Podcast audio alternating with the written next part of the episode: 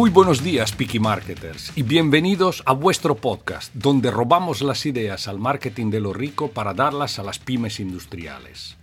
Sería para nosotros un gran placer que te unieras a este selecto grupo y acompañarte 10-15 minutos mientras te diriges en coche al trabajo o mientras tomas el desayuno para hablar del marketing de todos, pero todos, hasta de los que piensan que aplicarlo en la propia empresa no vale la pena. Me llamo Fabio y desde hace 35 años voy por el mundo vendiendo productos industriales. Por lo menos lo intento. De los seis idiomas que hablo, ninguno me ha servido para explicar por qué el marketing no es solo para las grandes corporaciones que venden al consumidor final. Por esto creé el índice del mercado relativo y de esto vamos a hablar ahora mismo.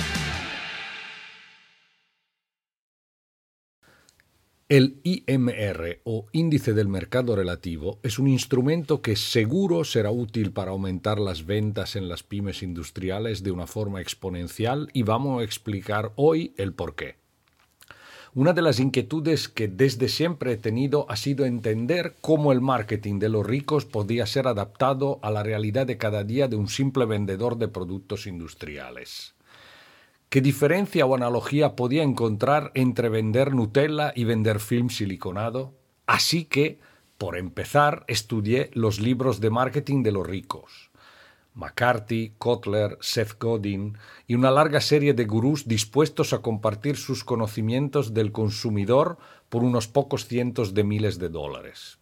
Desde siempre me he dado cuenta que la mayoría de las teorías poco tienen que ver con la venta de producto industrial.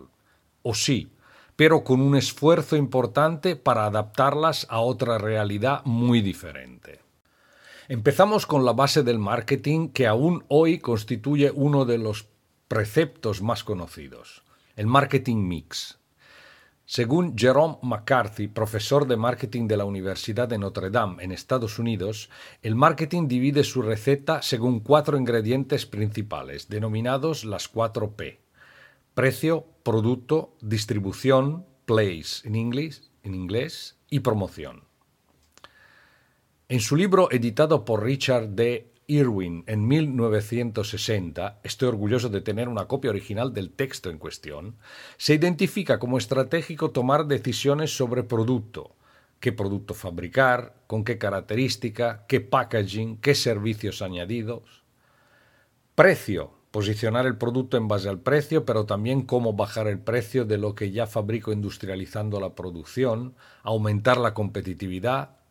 Hasta aquí no me resulta extraño reconocer muchas, sino la mayoría de empresas que visito con frecuencia. Pasando luego a la distribución, ya me asaltan dudas. Se habla de logística, PLV, experiencia en el punto de venta, programa de incentivos a los distribuidores, formación de la red de distribución, información en el punto de venta. Si imaginamos todo esto relacionado con un supermercado, un centro comercial, poco tiene que ver con lo nuestro. Si luego hablamos de publicidad, televisión, comunicación, marketing online, no entonces, obviamente, entonces ya estamos completamente en otro planeta. Parece que Coca-Cola vive en la Tierra y nosotros en la Luna. Haciendo un soberbio esfuerzo de imaginación, pensé a la distribución de producto industrial como una serie de factores de reducción del mercado teórico total. Vendo envolvedoras de palet semiautomática. Mi mercado teórico son todas las empresas que envían el producto paletizado en el mundo. Coca-Cola vende en todo el mundo, hace publicidad en todo el mundo. Los supermercados adoran tener Coca-Cola en su lineal pero a menudo una pyme industrial con gran esfuerzo sale de los confines de su país. Así que pensé que la D de distribución será un porcentaje X del mercado total, el mismo que la cuota de mercado total representada por el país donde vende mi cliente. Pero yo conozco los distribuidores de mi cliente y sé que cuentan con cinco vendedores en total. ¿Cuántos impactos pueden generar cinco vendedores en un año? ¿2.500? 3.000 con mucha suerte. Si los clientes potenciales del producto son 10.000 en el país de referencia, podemos decir que el factor multiplicador es 0,25 a 0,3. Me di cuenta también que no todos los impactos o visitas de los vendedores del distribuidor eran a clientes potenciales de verdad. Había un factor de reducción por varios motivos. Por no conocer al cliente tipo, por no dedicarse únicamente a un tipo de producto de un solo proveedor, por no tener una idea clara de qué producto podía necesitar el cliente por falta de formación, esto provoca que de cada 10 impactos a lo mejor solo dos eran para clientes potenciales de verdad.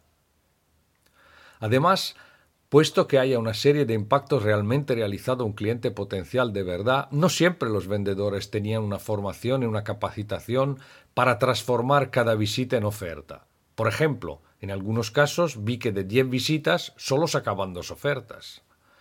A eso añadimos que por factores que no dependen solo de nuestra acción, sino también de la competencia, no siempre de 10 ofertas se venden 10 equipos o servicio. Lo más probable es que de 10 ofertas se venda una máquina o un producto o un servicio.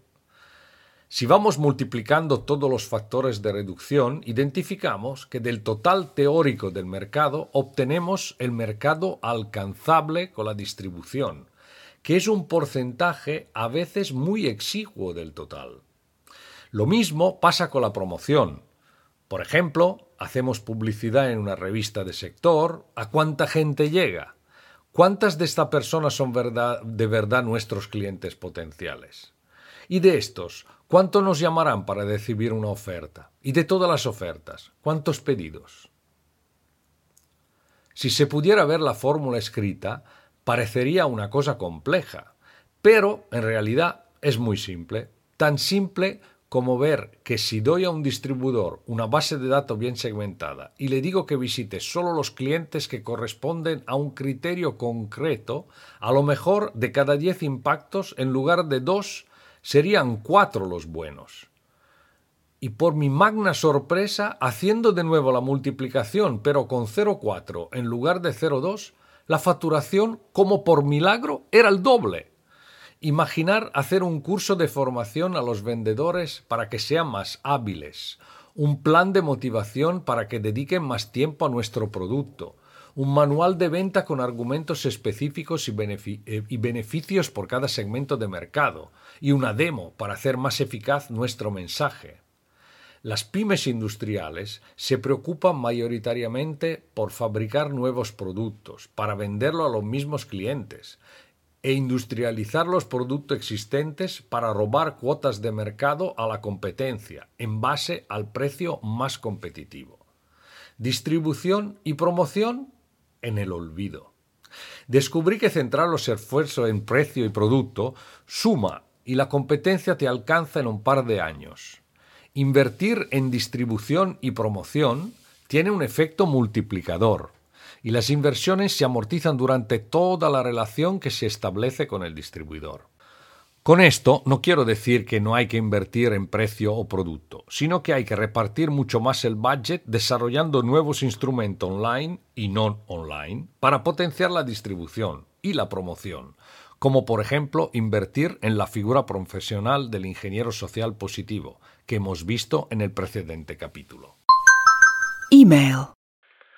¿Cómo puedo aplicar el IMR en nuestra empresa? Nuestros consultores están preparados para asistir a nuestros clientes en el desarrollo de un plan de marketing basado en el IMR. Actualmente formamos en marketing industrial. Hacemos coaching para empresas que quieren aplicar el IMR. Además, ofrecemos consultoría de marketing industrial a pymes industriales. Si quieres más información, en la carátula del podcast hay nuestro mail de contacto info Todos estos conceptos y mucho más los vamos explicando en vuestro podcast Picky Marketers. Únete a nosotros, apúntate a nuestro podcast. Te avisamos para la próxima entrega.